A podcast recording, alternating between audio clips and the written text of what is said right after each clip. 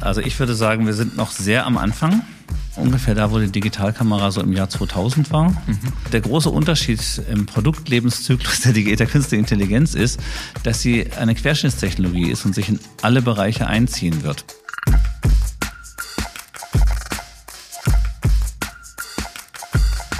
Hallo und herzlich willkommen zu einer neuen Ausgabe von Zukunftszeichen Podcast. Und heute haben wir eine Premiere. Die erste Doppelfolge von unserem Podcast findet heute statt, denn wir haben ein Thema, was nicht nur gesellschaftlich, nicht nur rein informativ, sondern auch für uns hier in Heilbronn-Franken sehr relevant ist, das Thema künstliche Intelligenz. Hierfür haben wir uns einen ausgewiesenen Experten eingeladen, Carsten Kraus. Bevor ich jetzt allerdings die Vorstellung von Carsten übernehme, überlasse ich dir doch gleich mal zu Beginn das Wort und frage einfach, Carsten, wer bist du und was machst du eigentlich?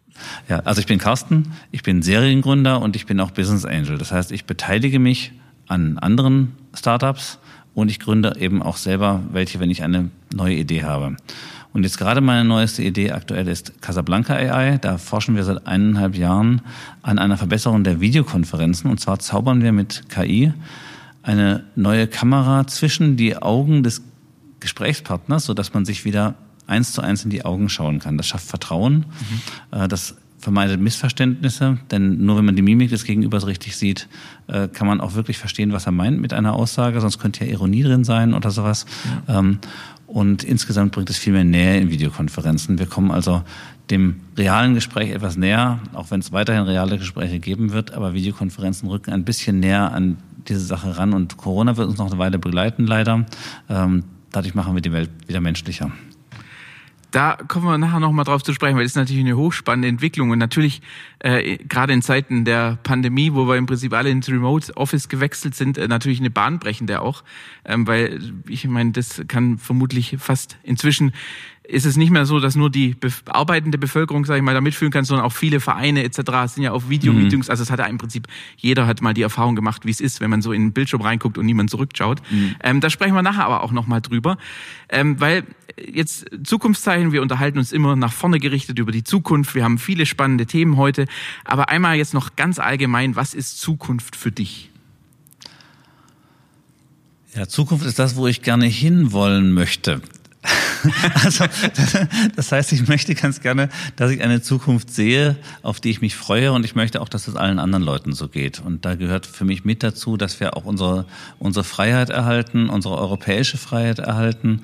Ähm, da gehört mit dazu, dass wir uns sicher fühlen. Da gehört mit dazu, dass wir uns entfalten können in unserem Leben. Und äh, dazu muss die Zukunft entsprechend von Rahmenbedingungen her passend gestaltet werden. Da hat die Politik was zu tun, aber wir Unternehmer und wir Innovatoren können eben auch sehr viel dazu beitragen, dass die Zukunft sich in die richtige Richtung entwickelt. Mhm. Sehr sehr schönes Bild über die Zukunft. Du hast gesagt, als Unternehmer, du hast auch äh, schon gesagt, du bist Seriengründer, dein zwölftes Unternehmen jetzt gegründet. Woher, woher kommt der Antrieb? Also was, was treibt dich dazu, dass du nach der elften Gründung oder nach dem elften Exit, wie auch immer, dass du sagst, jawohl, jetzt nehme ich nochmal ein Unternehmen und gehe hier nochmal in eine Richtung. Was gibt dir die Kraft und warum bist du so umtriebig, sag ich mal? Ja, also elf richtige Exits habe ich noch nicht gemacht, manches hat auch nicht funktioniert. mein größter Exit, den vielleicht der eine oder andere kennt, wenn er im E-Commerce ist, ist FactFinder, also die Europas führende Suchtechnologie innerhalb großer Online-Shops, in 1800 Online-Shops eingebaut, in 40 von den größten 100 in Deutschland. Und ja, was treibt mich an? Ich denke an ganz vielen Stellen irgendwie, das könnte man besser machen und man könnte es besser machen, indem man irgendwas ganz grundlegend anders denkt an vielen Stellen. Manchmal sind es auch Kleinigkeiten, aber meistens sind es tatsächlich so Paradigmenwechsel. Und äh, ich habe schon angefangen, schon als, als Kind und dann als Schüler immer wieder irgendwie mir Sachen auszudenken, wie man was besser machen kann. Und äh, das ist auch manchmal nicht unbedingt, dass man gleich ein Produkt erfindet, sondern ich habe zum Beispiel, weil es keine Lehrer gab, die bei uns Informatikunterricht geben, äh, gegeben haben in der Schule, ich bin schon sehr alt, ähm, ähm, habe ich damals angeboten, dass ich den Informatikunterricht gebe. Und das wurde tatsächlich dann von, von der Schulleitung genehmigt. Und da saß ein Aufsichtslehrer hinten drin und ich konnte den Unterricht geben. Und ich war selber Neuntklässler. Okay. Äh, und habe die Schule aufgebaut. Also die hatte äh, vor fünf Leute in einer Informatik AG und das waren, als ich ging, 150. Ich habe auch anderen beigebracht, wie sie Unterricht geben können. Und die Schule hat einen Preis von 25.000 D-Mark damals vom, äh, vom Land bekommen als die beste Informatik oder eine der besten Informatikschulen. Okay. Das zeugt ja schon, dass du dich sehr früh äh, schon sehr, sehr stark hervorgetan hast, um A, Wissen zu vermitteln, aber halt auch die kognitiven Fähigkeiten besessen hast, um, um bestimmte Dinge auch so zu transportieren, dass es deine Mitschüler, ältere Mitschüler äh, mhm. oder Mitschülerinnen dann auch verstanden haben. Mhm. Das bedeutet das im Prinzip du dir dein Antrieb ist, dass du immer versuchst, Dinge besser zu machen, nicht immer den kompliziertesten Weg zu gehen, sondern teilweise vielleicht auch manchmal eine pragmatische Lösung zu finden. Mhm. So ähm, jetzt hast du von Casablanca AI gesprochen. Mhm. War, war, da das, war das ähnlich, dass du gesagt hast, ja, pass mal auf, jetzt gehen hier die ganzen Videomeetings los und irgendwie geht in dem Meeting eins verloren, irgendwie die Emotion, der Blickkontakt, ähm, das persönliche Miteinander, ich verstehe den mir gegenüber nicht mehr. War das einfach auch der, der Antrieb, dass du gesagt hast, ja, müssen wir was ändern? Also es kamen zwei Sachen zusammen. Äh, das eine ist genau das, was du gerade gesagt hast. Also ich habe zu Beginn der Pandemie eben dann sehr viel mehr Videokonferenzen gemacht als vorher. Vorher haben wir das schon gehabt, aber also wir hatten ja Teams schon vorher eingeführt und haben auch Skype-Meetings manchmal gemacht äh, davor. Und das war aber kein relevanter Kommunikationskanal aus verschiedenen Gründen. Plötzlich war es der einzige. Mhm. Und äh, dann habe ich gesagt, so, so geht das eigentlich nicht. Und das kam das Zweite, was dazu kam, war, ich hatte 2019 ein Paper über äh, Weiterentwicklung von Conditional GANs. Äh, das ist eine bestimmte KI-Technologie, äh, die noch relativ neu ist, von der Basis her überhaupt neu ist. Und ich habe ein Paper gelesen über äh, bestimmte Weiterentwicklungen, die ich total cool fand. Und dann habe ich nur gedacht, was macht man denn mit sowas in der Praxis? Und dann kam es, das macht man damit. und es hat aber jetzt tatsächlich eineinhalb Jahre Forschung von vier Forschern, die ich eingestellt habe, äh, gedauert, bis wir zu einer Lösung gekommen sind, die gut genug funktioniert. Was wir da machen, ist wirklich nicht einfach. Also das war nicht einfach das Paper umsetzen und fertig, sondern das Paper hat nur eine bestimmte Richtung gegeben und äh, wir mussten ganz viel dazu erfinden. Mhm. Jetzt die, mal die Summe der Dinge. Man kann sagen, du bist überdurchschnittlich intelligent. Also du bist ja auch Mitglied in einem hoch Begabten, kann man nicht sagen. Mensa meinst du jetzt? Genau, mhm, richtig, ja. ja. Also darauf möchte ich eben zu sprechen mhm. kommen. Äh, Mensa ist ja ein Verein, eben, in dem sich Menschen zusammentun, die einfach eine gewisse höhere Begabung oder auch eine höhere Intelligenz haben als andere. Mhm. Wie kommt man dazu? Also wie wird man, wie merkt man da urplötzlich, dass man da dazugehören könnte? Wird man da gefragt oder ähm, tut man sich hervor durch Projekte, durch Unternehmungen oder ähnliches? Wie, wie kommt sowas? Das ist sehr unterschiedlich, äh, wie Leute auf sowas kommen. Für mich war das irgendwie klar. also, und äh, also manche werden halt auch erst entdeckt, also wird die Hochbegabung erst entdeckt, nachdem sie schon irgendwie die Schule geschmissen haben und äh, und und irgendwie dann auf der Hauptschule noch mit Ach und Krach einen Abschluss gemacht haben, weil sie sich einfach immer gelangweilt haben in der Schule. Mhm. Äh, und ich habe selber so ein paar Workarounds während der Schulzeit gefunden, damit ich die Schule nicht so langweilig fand. und als ich dann von Mensa gehört habe äh, und dann zum Test gegangen bin, hatte ich mir ausgerechnet, ja, okay, es ist gar keine Frage, dass ich den Test schaffe. Und das war auch keine Frage. Okay. da warst du also relativ entspannt, als der Test Ja, ich war, ich, also ich, das klingt jetzt also ein bisschen angeberisch, aber ich, wir hatten so diesen Merktest dabei. Und äh, ich habe den Test gemacht und habe gesagt, so kann ich jetzt auf die Toilette gehen? Und er hat gesagt, machen Sie doch erstmal den Test fertig. Und ich habe gesagt, ja, ich bin fertig. Und er guckte ganz ungläubig. und ich bin aber auch ganz sicher, dass ich da alle, also ich in diesem Merktest auch alle Sachen richtig hatte. Das war, wo ich nicht perfekt war, ähm, waren dreidimensionale Vorstellungen. Mhm. Also da äh, wenn, wenn so die Frage ist, wie sieht der Würfel von der anderen Seite aus oder wie, wie passt irgendwas wo rein oder sowas, bin ich nicht hochbegabt. Okay. Aber im Melken auf jeden Fall.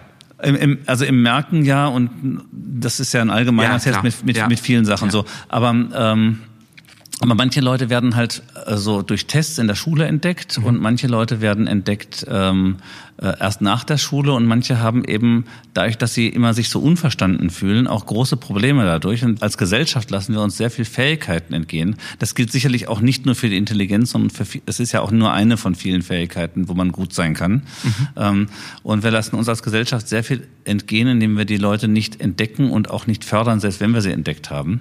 Es ist heute etwas besser, als es in meiner Kindheit war. Also damals gab es noch gar keine hochbegabten Schulen für die intelligenzmäßig besonders Begabten. Ja. Das gibt es heute, aber sind auch noch relativ rar und entsprechen sicherlich nicht der Häufigkeit von, also Mensa, da kann man werden, wenn man die obersten zwei Prozent der Intelligenz hat. Und das heißt, jeder 50. In Deutschland 1,6 Millionen Menschen mhm. und auf hochbegabten Schulen sind ein paar tausend. Mhm. Ja, also das ist noch überhaupt nicht vernünftig abgedeckt, diese ja. Sache. Ähm, Äh, ich fördere selber in der Stadt Pforzheim, wo ich ja wohne, ja. ähm, fördere ich ein, ein hochbegabten Projekt, was speziell bei äh, Migranten und äh, bei bestimmten anderen äh, Gruppen, die häufig sowas nicht entdecken, ähm, was dort die äh, Hochbegabung früh entdecken soll und dann fördern soll. Mhm. Also Pforzheim hat einen besonders hohen Migrantenanteil, wie Heilbronn ja auch. Ja. Und da gibt es einfach auch sehr viele Hochbegabte, die aber nicht als solche auffallen, weil sie vielleicht einfach nicht die entsprechende Schulbildung, nicht den entsprechenden Hintergrund kriegen, gar nicht die Gelegenheit bekommen, ihre Talente irgendwo in die Praxis umzusetzen, sondern mit einer Clique rumhängen, die sie eher runterzieht als, als nach vorne bringt. Und wenn wir dieses ganze Potenzial entdecken, ist das für diese Leute toll, aber auch für die Gesellschaft richtig gut. Mhm. Und das fördere ich eben in Pforzheim jetzt. Also im Prinzip eigentlich so ein, auch ein Idealbild, sage ich mal, eines Unternehmers, dass er nicht nur an seinen eigenen wirtschaftlichen Erfolg denkt, sondern dass er sich tatsächlich auch als guter Bürger sieht und sich gerne auch in eine Gesellschaft einbringt, in der er beispielsweise jetzt Pforzheim, dein Wohnort und dein Lebensraum, dass man sagt, jawohl, ich habe ja auch eine gewisse ja vielleicht sogar schon Pflicht. Äh, ich, ich selber komme aus der Wirtgruppe, ähm, habe da mein quasi meinen Berufseinstieg ge, ge, begonnen oder gewagt, wie auch immer man das nennen mag. Mhm. Und äh, da ist mir ein Satz äh, auch von von Reinhold wird immer sehr stark im Gedächtnis, der immer sagt, die Sozialverpflichtung des Eigentums, mhm. dass er quasi sagt, ich bin als Unternehmer auch in irgendeiner Weise verpflichtet, dass ich meine Fähigkeiten oder meine mhm. Möglichkeiten, die ich habe, einbringe, um die Welt, die Gesellschaft an der einen oder anderen Stelle auch ein Stück besser zu machen. Also es ist ja auch so ein bisschen ein Antrieb, dass ja. man sagt, jawohl, ich mache ja auch mal was Altruistisches. Ja, natürlich, ja. ja. Also ich, ich habe eine ganze Menge Sachen gemacht ähm, und ich mache das auch nicht nur in Pforzheim, aber da, wo es eben lokal ist, kann ich leichter auch noch mehr einbringen als nur eine finanzielle Förderung oder mal irgendwie ein, ja. ein kurzes Gespräch. Ja. Äh, also ich fördere ja auch Jugendgründe, zum Beispiel, was bundesweit aktiv ist. Bin da in der, in der Bundesjury und habe auch einen Sonderpreis gestiftet für künstliche Intelligenz, mhm. Äh, weil ich der Meinung bin, dass wir viel mehr Gründer brauchen in Deutschland und dazu halte ich selbst für die Leute, die nachher keine Preise gewinnen oder selbst für die, die gar nicht teilnehmen, aber die anderen dabei erleben, ähm, halte ich das für sehr wertvoll, wenn dieser Impuls gegeben wird, durch den Wettbewerb sich mal damit auseinanderzusetzen, ob man nicht auch ein Startup gründen könnte. Mhm. Auch und das Jugendgrund richtet sich an Schüler. Mhm. Ähm, und da gibt es einige weitere solche Sachen, die auch bundesweit sind, die ich fördere, die ich für sehr sinnvoll halte, weil wir so viel Potenzial uns entgehen lassen, was sowohl für die Leute schlecht ist, als auch also die eben nicht entsprechend gefördert werden und dadurch ihre Talente nicht ausleben können. Äh, und das ist auch nicht alles nur Intelligenz, sondern ja. es gibt auch viele andere Talente, die wichtig sind. Mhm. Und zum Zweiten ist es auch so schade für die Gesellschaft, weil die Leute könnten die Gesellschaft viel mehr bereichern, wenn sie ihre Talente entsprechend zur Geltung bringen könnten. Mhm. Ja, jetzt haben wir äh, sehr viel über den Mensch Carsten Kraus gesprochen. Äh, sehr danke für die Einblicke.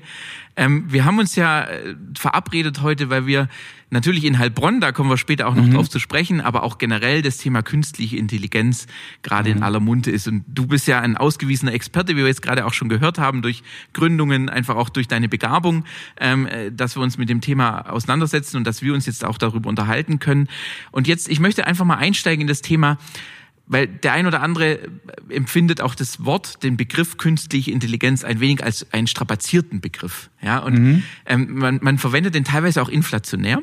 Was ist es eigentlich, künstliche Intelligenz?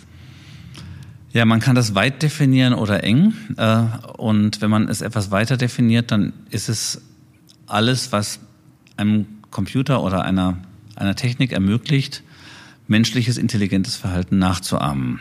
Mhm. Es gab zum Beispiel ein System, was Ärzten geholfen hat, gute Entscheidungen zu treffen bei der Behandlung welches Antibiotikum, nämlich für bestimmte seltenere Krankheiten, nicht für bestimmte, sondern für eine viel, viel, Vielzahl von, von, von selteneren Krankheiten. Ähm, und das System hat bessere Entscheidungen getroffen als fast alle Ärzte, weil es mit dem Wissen der allerbesten Ärzte gefüttert wurde. Mhm. Und dieses System ist ein Expertensystem, dessen gesamte Entscheidungsbäume von Programmierern mithilfe der, des Wissens von Experten äh, entwickelt wurde. Das heißt, da hat sich die KI nicht selber was ausgedacht, sondern es wurde ein solches Exper Expertensystem gebaut in den 1970er Jahren, ich glaube 72 oder 74. Mhm. Ähm, und äh, das ist auch eine künstliche Intelligenz. Aus dieser Sicht es am menschliches intelligentes Verhalten nach und bringt dadurch eine besondere Leistung wie ein sehr guter Arzt, der sich mit Antibiotika besonders gut beschäftigt hat.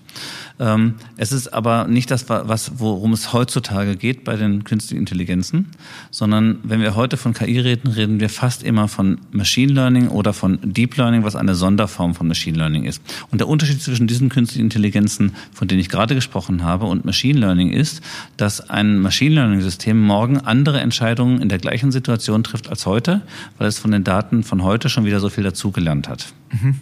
Und das tun solche Systeme, wie ich sie vorher beschrieben habe, dieses Ärztesystem nicht, sondern muss erst wieder ein Programmierer ran das neue Wissen reintun. Mhm. Und Machine Learning Systeme machen das eben selber aus, aus Daten und Ergebnissen, die man zwischenzeitlich gemessen hat, machen sie wieder neue Regeln und können dadurch bessere Entscheidungen morgen treffen als heute. Mhm.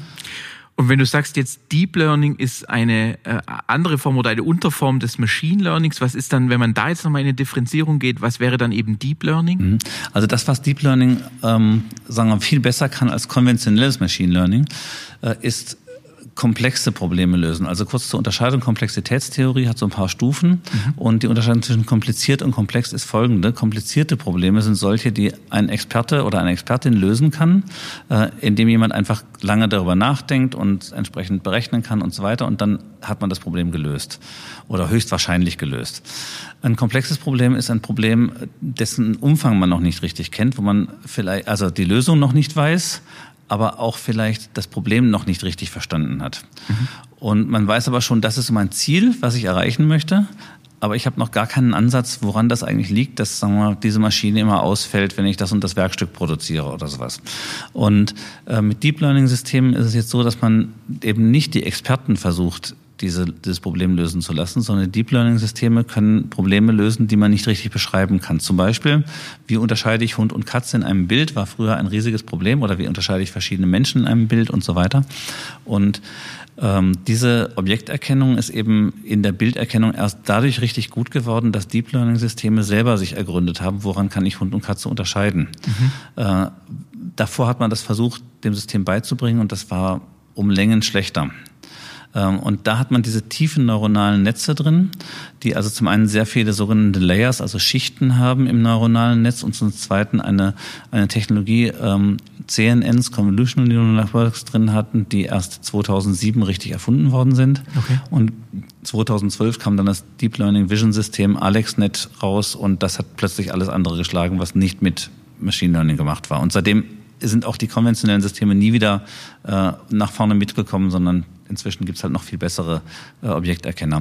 Also dieses Deep Learning braucht quasi keine Details mehr vom Menschen. Der Mensch muss sich über die Daten nicht mehr so viel Gedanken machen. Ähm, also um, der muss schon noch für gute Daten sorgen, also mhm. sagen wir für scharfe Bilder oder sowas. Ja. Aber er muss nicht mehr überlegen, an was unterscheide ich das jetzt, sondern das macht die Maschine dann selber. Okay. Sehr spannend, weil für mich oder auch für, vielleicht für viele, man verwendet immer verschiedene Begrifflichkeiten mhm. und, und aber oftmals weiß man ja gar nicht so richtig, was dahinter steckt, mhm. weil wenn man jetzt an über künstliche Intelligenz spricht, oftmals ist es ja auch so, ähm, das war auch eine These, die die ich dir im Vorfeld ähm, quasi über den Zaun geworfen habe. Ähm, haben wir nicht teilweise einfach nur in Anführungszeichen clevere Algorithmen, die schon als künstliche Intelligenz verkauft werden? Also das ist ja auch oft mal, was ist ein Algorithmus und was ist eine künstliche Intelligenz? Ne? Das sind ja mhm. auch oft ja. Themen, die, wir, die, die diskutiert werden. Kann man da eine Abgrenzung finden? Also was ich gerade gesagt habe, Machine Learning grenzt sich von, von anderer künstlicher Intelligenz oder oder konventionellen Algorithmen dadurch ab, dass nicht mehr die Programmierer die Lösung erarbeiten, sondern dass die Maschine jeden Tag aus den neuen Daten wieder dazulernt und morgen eine bessere Entscheidung treffen kann als heute, wenn sie entsprechend gute Daten zwischendurch bekommen hat. Okay. Das, ich würde würd sagen, das ist die ganz ja. einfache Unterscheidung. Okay. Gut, das hilft schon mal weiter, weil es ist ja oftmals so, dass man da einfach auch inflationär mit dem Begriff KI umgeht. Dass jedes Unternehmen sagt, wir haben hier eine KI-Anwendung ähm, oder sagt, ja, wir nutzen jetzt KI im Vertrieb oder ähnliches, ja. was aber oftmals ja gar nicht so ist. Naja, also vor allem ist es so, dass, dass viele KI-Startups in Wirklichkeit keine KI-Experten brauchen, sondern die verwenden irgendwelche fertigen Technologien. Also das heißt, ein Startup, was KI verwendet, zum Beispiel zur Bilderkennung, ähm, aber dafür ein, ein fertig ein fertiges Netz dafür verwendet, mhm. ähm, um dann äh, zu sagen, okay, ich erkenne eben hier, wenn ein, eine bestimmte Person äh, das Haus betritt, äh, dann gebe ich einen Alarm oder dann begrüße ich die mit Namen oder äh, dann bekommt die Zugang zu bestimmten Möglichkeiten oder nur diese Person darf die Maschine bedienen mhm. oder solche Dinge. Das können alles innovative Produkte sein. Mhm. Ähm, aber die Person, die das erfindet, muss kein KI-Experte sein, ja. sondern das kann genauso jemand sein, der einfach den fertigen Baustein benutzt. Und ich glaube, da ist die, Inflationär, der, der, der, die Inflation drin, dass ganz viele Startups sich als KI-Startups bezeichnen, obwohl sie nicht wirklich KI entwickeln, sondern nur KI als Baustein benutzen. Und zwar fertige KI-Bausteine, ohne jetzt, so wie wir es bei Casablanca machen, wirklich neue Loss-Funktionen, äh, neue, auch neue Netzstrukturen und so weiter erfinden. Mhm ich glaube, das ist eine schöne Herleitung, eine schöne äh, Erklärung, weil mhm. ich glaube, das ist tatsächlich so, dass man ähm, viel liest, viele Startups dort in dem Bereich entstehen. Aber jetzt, wie du ja eindrücklich auch am Anfang geschildert hast, was ihr bei äh, Casablanca AI alles gemacht habt, als mhm. vier Forscher erstmal wirklich viel Zeit investieren mussten, mhm. wo ja wirklich auch ein KI-Startup ist. Also ja, Casablanca ist ganz ja. eindeutig ein KI-Startup. Also wir, wir rechnen unsere Modelle auf einem 200.000 Euro Rechner. Okay. Äh, und die brauchen da dann noch so zwischen 10 und 40 Stunden. Und vorher haben wir Wochen gebraucht auf so einem 3090er, also auf so einer High-End-Consumer-Grafikkarte ja. für 3000 Euro. Ja. Ähm, das, äh, und das ist erforderlich. Ja? Also ohne diese Geschichten wären wir niemals so gut vorangekommen dabei. Mhm. Äh, es ist einfach unglaublich viel Arbeit an fundamentalen Dingen, die wir da, die, die wir da tun. Ähm, äh, vielleicht auch das mal zu sagen, also das ist nicht inflationär in dem Sinne, ähm, dass die Leute alle keine KI verwenden, sondern KI durchzieht alle Bereiche. Und wenn jemand heute äh, für die Schreinerei irgendwas Neues macht, ist die Wahrscheinlichkeit, dass da KI drin ist, äh, oder dass man mit KI etwas Neues für eine Schreinerei machen kann, was eine ganz konventionelle Branche ist, die es schon vor tausend Jahren in irgendeiner Form gab, ähm, äh, dann ist das sehr wahrscheinlich, dass da KI irgendwas voranbringen kann. Oder hier das Mikrofon, was ich gerade vor mir habe, hat wahrscheinlich entweder in dem Mikrofon oder irgendwo hinten dran eine künstliche Intelligenz, die Rauschen rausnimmt oder mhm. die Rückkopplungen rausnimmt. Mhm. Ähm, es gibt auch Algorithmen, die Rückkopplungen rausnehmen, aber KIs können viele von diesen Sachen einfach heutzutage besser als das vorherige Systeme können, konnten, ja. Und ähm, man, es, KI wird sich durch alle Bereiche durchziehen und das heißt, dass man KI verwendet, um irgendetwas zu machen, würde ich sagen, ist inzwischen schon relativ häufig und wird in Zukunft über 50 Prozent der neuen Erfindungen beinhalten. Mhm. Also damit erübrigt sich eigentlich auch meine Anschlussfrage, weil äh, was mich natürlich auch interessiert oder viele auch interessiert, gibt es verschiedene Bereiche, die davon nicht berührt sein werden. Aber wie du gerade sagst, im Prinzip jeder wirtschaftliche Bereich, ja. jedes Gewerk, ähm, in jedem in jeder Anwendung auch können wir die KI einsetzen, um eben mhm. Dinge anders oder besser zu machen, ja. einfach effizienter zu gestalten, was auch immer. Also kann man dort gar nicht abgrenzen, sollte sich jeder mit dem Thema eigentlich auch auseinandersetzen. Ja, also äh, ich würde sagen, es gibt fast keinen Bereich in der Wirtschaft, der der nicht von KI äh, geprägt sein wird, zumindest dann, wenn es industriell ist. Also in dem Moment, wo ich jemanden habe, der sagt, ich mache Kunsthandwerk, ich, äh, ich, ich mit meinen Händen schaffe ich ganz besondere, was auch immer, Kunstwerke oder ähnliches und will genau seine persönliche, äh, also seine Person zum Ausdruck bringen durch so, dann, dann passt das möglicherweise nicht. Man kann auch mit KI tolle Kunstwerke machen, aber es wird auch noch Künstler geben, die das ohne tun. Und es wird wahrscheinlich auch die Mehrheit sein, das weiß ich nicht so ganz sicher. Bei den Musikern bin ich mir nicht so sicher, die verwenden KI-Komponenten. Mhm. Ähm, aber ähm, so, nichtsdestoweniger, ähm, sobald, es, sobald es industriell wird, wird es keine Branche geben, die davon nicht betroffen ist. Mhm das ist ein, eine interessante und auch eine wegweisende, äh, sag ich mal, ein wegweisendes Statement, weil ich glaube, das ist auch das, was vielleicht aktuell der ein oder andere auch ein bisschen Hemmungen hat, weil einfach man liest viel über den Begriff. Es ist teilweise wird es auch künstlich mystifiziert, weil man natürlich ja, auch, auch das, immer ein bisschen, also ist ja so, ne? Die die Experten, also jetzt dich ausgenommen, ähm, weil du es ja jetzt auch hier sitzt und uns erklärst, aber viele versuchen ja auch durch ein bisschen Buzzword äh, Bingo, sag ich mal, also Teile zu überhöhen, teilweise komplexer oder zu mystifizieren. Und da hören ja viele Leute einfach auf und sagen, okay, verstehe ich nicht, ähm, weiß ich nicht, keine Ahnung, ähm, Teufelszeug. Ja, also tatsächlich auch quasi der Appell beschäftigt euch damit und, und es ist möglich, ohne, also ohne dass ich jetzt in äh, einem hochbegabten Verein Mitglied bin, mich Klar. mit diesen Themen auseinanderzusetzen, ja. oder? Auf jeden Fall, ja. Okay. also ähm, äh, vielleicht nochmal so rum. Ähm, die, die Fachwörter, die es natürlich durchaus gibt, die haben ihre Berechtigung innerhalb der Szene. Also wenn ich mit jemand anderem über Conditional Gern spreche, das Wort habe ich vorhin erwähnt, ja, ja. Ähm, dann, dann weiß der genau, was ich meine. Mhm. Ähm, aber wenn ich dieses Wort äh, brauche und dann nichts weiteres dazu sage, dann ist es häufig halt auch ein Zeichen von Unsicherheit in der Thematik, mhm. äh, dass man, dass man eben das nicht anders erklären kann, wenn jemand wissen möchte, was diese Sachen machen. Ja? also, okay. Und bei einem GAN ist es eigentlich ganz einfach. Das ist, nennt sich äh, Generative Adversarial Network. Und das sind zwei neuronale Netze, die gegeneinander spielen. Das eine ist der Generator das, äh, und das andere ist der Diskriminator. Mhm. Der Generator erzeugt etwas und der Diskriminator versucht zu beurteilen, ob der Generator das erzeugt hat oder ob das von einer Außenquelle kommt. Okay. Also das heißt, er soll jetzt so ein Katzenbild malen, dann macht er irgendein Bild, das sieht erstmal überhaupt nicht nach Katze aus. Und dann sagt der, dann sagt der Diskriminator, nö, das ist kein Katzenbild. Und äh, und dann kommt ein anderes Bild, und das ist vielleicht jetzt ein Originalbild, dann sagt, das ist ein Katzenbild. Mhm. Und der Diskriminator lernt aber auch dazu und lernt sich auf den, auf den Generator einzustellen. Und die beiden spielen jetzt in ganz vielen Abfolgen miteinander, sodass der, dass der Generator immer besser darin wird, Bilder zu erzeugen. Also wenn es jetzt Bilder sind, das kann auch Töne erzeugen ja. oder was komponieren oder sowas, ja.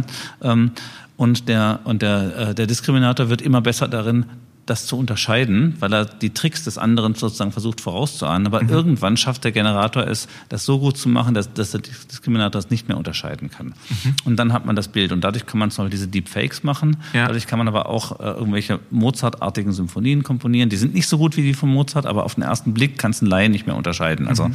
also jemand, der gut Musik kann, sieht, hört sofort, das ist niemals Mozart. Ja. aber, aber so auf dem ersten, äh, im ersten Anklang hört sich das schon mal ganz gut an. Ja, so. Und, und äh, da kann man ganz, ganz viele Sachen mit solchen Dingen machen. Ähm, und die KI wird dadurch kreativ. Mhm. Und das ist im Prinzip ähm, etwas, also unsere KI sagt, hast du das Bild jetzt richtig gedreht oder nicht? Also ist das, das ein echtes gedrehtes Bild von der, von der Person oder ja. ist das ein Bild, was, was die KI gedreht hat? Aha. Und das versucht der Diskriminator rauszukriegen. Und sobald es nicht mehr unterscheidbar ist, ist das Ding fertig. Aha, okay. Ja, so. Verstanden. Ja. Und das aber, es ist ein bisschen komplizierter als nur dieser Teil des Drehens, weil ja. wir den, wir, es müssen viele andere Sachen berücksichtigt werden dabei, aber, aber das ist das, was wir bei Casablanca machen mit dem Garn. Mhm. Ähm, so, aber Buzzwords verwenden viele, aber ähm, und wie gesagt, es hat seine Berechtigung, wenn ich von Fachperson zu Fachperson spreche, mhm. und es hat sie nicht, wenn ich von Fachperson zu äh, zu Leuten spreche, die es verstehen wollen. Ja. Ja, ja, das ist schön, dass du so sagst und gerade auch vielleicht das Beispiel nochmal aufzugreifen. Ich glaube, das hat vielleicht der ein oder andere auch mitverfolgt. Das war vor ein paar Monaten, ähm, als die äh, Deutsche Telekom ja ähm, das Projekt Beethoven X Mhm. Äh, da war ja Beethovens äh, Zehnte im Prinzip mhm. die unvollendete, was dann ja über eine künstliche Intelligenz im Prinzip ja fertig äh, komponiert mhm. wurde und aufgeführt wurde. Ich denke, das da hat der mhm. ein oder andere auch Durch ein Orchester so, aufgeführt wurde. Genau, richtig. Ja, da hat der ein oder andere auch vielleicht verstanden, so was, mhm. was denn das künstliche Intelligenz nicht nur irgendwie ähm, verschiedene Algorithmen sind, sondern dass das tatsächlich auch in der mhm. Kultur ähm, jetzt, jetzt aufgeführt mhm. oder eingesetzt wird. Natürlich weiß man nicht, ob es so wirklich sich angehört hätte. Die zehnte äh, Sinfonie kann man nicht sagen, aber ähm, es war schon sehr beeindruckend, wenn man sich das mal mit den anderen Werken verglichen hat, mhm. wie das doch auch ganz gut interpretiert wurde, sage ich mal. Mhm. Ja. Ähm, ich habe, wenn man jetzt jetzt haben wir über künstliche Intelligenz, wir haben über ein paar Fachbegriffe gesprochen. Wenn wir jetzt die künstliche Intelligenz mal in so einem klassischen Produktlebenszyklus betrachten, ja, wo man im Prinzip sagt, es ist ein neues Produkt, es ist entstanden, es, es geht um eine gewisse Reife, die dieses Produkt erreicht ähm, und irgendwann ist auch eine gewisse Sättigung im Markt vorhanden und dann mhm. geht es eben an neue Innovationen. Wenn man da jetzt die, die, die künstliche Intelligenz einordnen müsste, wo würdest du die da einordnen? Also von der Reife, vom Reifegrad her einordnen, ja. ja. Also ich würde sagen, wir sind noch sehr am Anfang. Also nicht mehr ganz, ganz am Anfang, aber noch sehr am Anfang. Ich würde sagen, ungefähr da, wo die Digitalkamera so im Jahr 2000 war. Mhm. Also das heißt, ähm, die Technologie funktioniert an sich, aber die Praxis ist noch nicht gut. Mhm. Ähm, also es gibt Anwendungen, wo sie schon sehr gut ist und wo das genau das Richtige ist, aber es ist halt nicht die Breite. Ja. Ähm, und äh, der große Unterschied äh, in der im Produktlebenszyklus der, der künstlichen Intelligenz ist, dass sie eine Querschnittstechnologie ist und sich in alle Bereiche einziehen wird. Und jetzt haben wir die Situation, KI ist aktuell äh, im Wesentlichen, also da, wo jetzt die großen Fortschritte gemacht werden, in der Forschung.